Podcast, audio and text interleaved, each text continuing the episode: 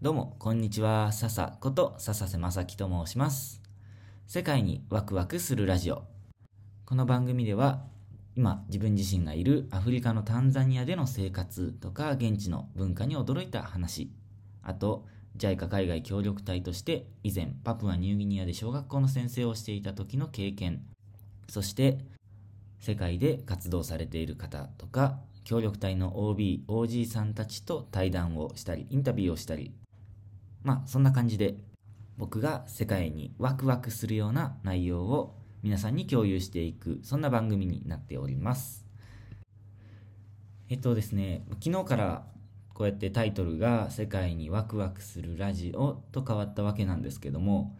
その前はね僕は JICA 海外協力隊になりたい人を応援するラジオっていうことで配信をやってきたんですが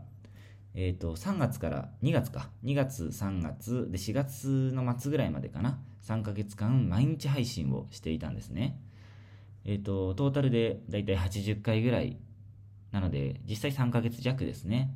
3ヶ月ぐらい毎日配信をしてきて、ちょっとね、その3ヶ月頑張ったんですけど、その後、タンザニアに戻れることが決まってからがめちゃくちゃ忙しくてですね、なかなか配信ができなくて、でもね、その1ヶ月間ぐらい配信をほとんどしてなかったんですが、その間もこれまでの、えー放送を聞いてくださる方がたくさんいてですね、なんか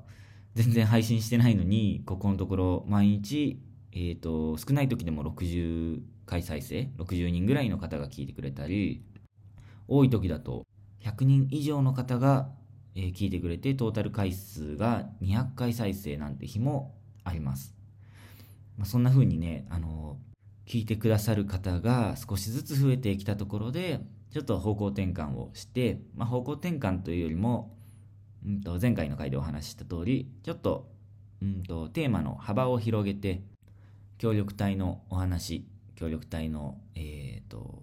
2年間の任期が終わった後のキャリアの話とかね、行く前の話とか、そんな話、プラス僕が海外で経験したことを共有させてもらえるようなそんなタイトルに変えさせていただきました。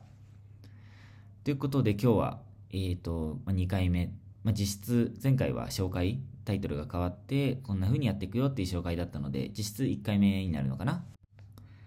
で、まあ、ちょっと話したいテーマはあるんですけどもその前にえ本題に入る前に今の僕がいるタンザニアのコロナの状況どんな感じっていうのを気になってると思う方もいると思うのでちょっとだけお話をさせてもらいたいと思うんですがうーんコロナってなんだっけって感じです正直。コロナなんて本当にあったんだっけっていうぐらい皆さん普通の生活に戻ってます、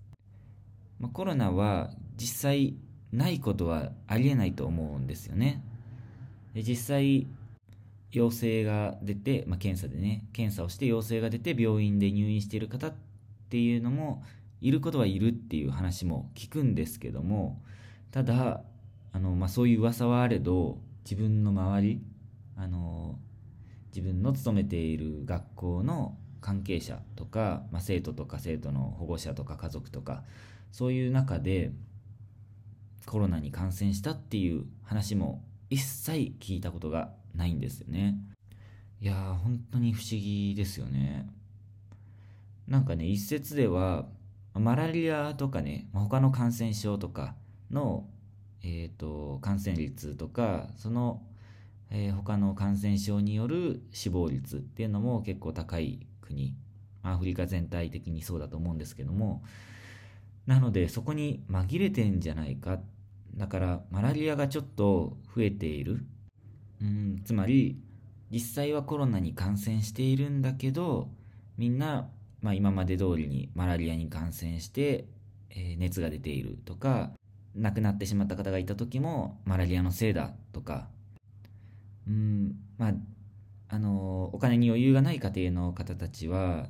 実際に病院に行くこともまして検査がねできるコロナの対応ができるような大きな病院に行くこともなかなか難しいっていう現実はあるので、うん、病院に行けないまま高熱で亡くなってしまった方がいた場合コロナじゃなくてマラリアを疑うっていう、まあ、これまで通りねマラリアで亡くなったっていうことを疑うケースがあるんじゃないかって考えるとうんとマラリアで亡くなった方が以前より増えている地域っていうのはちょっと要注意だよっていう話をある日本の機関の方から聞いたんですけどもそういう話を聞いてで、えーと、自分のもともと働いていた学校というか、まあ、自分が関わっているプロジェクトの、えー、学校に行ったんですけどもそういう話も一切聞きませんでした。ということでんなぜタンザニアでコロナが全然流行っていないかっていうのも本当に不思議です。まあ、首都の感染率が一番多いって言われてるんですけども首都でも大きなホテルとか外国人がよく行くレストランっていうのを除いてマスクをしている人っていうのもほとんど見ないですね。ということでうん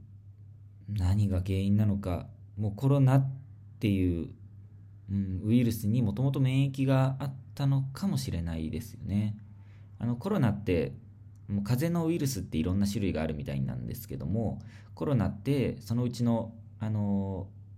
まあ、あるくくりのウイルスの総称を言うみたいなんですよねだから風邪の中の一種なんですけどもその中で新型コロナウイルス英語で言うと COVID-19 っていうので、えー、と2019年に出始めたコロナのウイルスっていうことで COVID-19 って名前がついてるそうなんですがまあ、そういう、えーと、もともとコロナっていう種類の、えーと、風邪のウイルスに免疫があったのかもしれないしもしくはタンザニアの食生活とか生活習慣の中でうんとそういう免疫がうんていうのかな免疫を高めてその生活習慣の中で免疫が高まってでコロナには感染しないような簡単には感染しないような、まあ、一切感染しないって言ったら嘘かもしれないですけど感染しにくいような何か強い体を持っているっていう可能性もあるし、まあ、遺伝子的にかからないっていう可能性はどうかな。隣のケニアとかねルワンダ陸続きですけどもでは、えーと、結構感染者が増えている。今はどうかわかんないですけどかなり増えていたっていう話なので遺伝子的にっていうのはちょっと考えづらいですけどもうーん。結局何が言いたいのかというとなぜタンザニアでここまでコロナが流行っていないのか結局誰もわからないっていうことですね。うん、WHO とかあの日本の機関もまだ結局分からずに、うん、どういうことなんだろうねっていうことを言っているそうです。はい。ちょっと前置きが長くなっちゃったな。本当は今日話したいお話があったんですけども、ちょっとそれは次回に回させていただいて、えー、今日はタンザニアのコロナの状況っていうことでお話をさせていただきました。はい、ここで終わろうと思います。長くなっちゃうのでね。はい。で、次回は、ちょっと言葉のことで僕が気になっているお話をしたいと思います。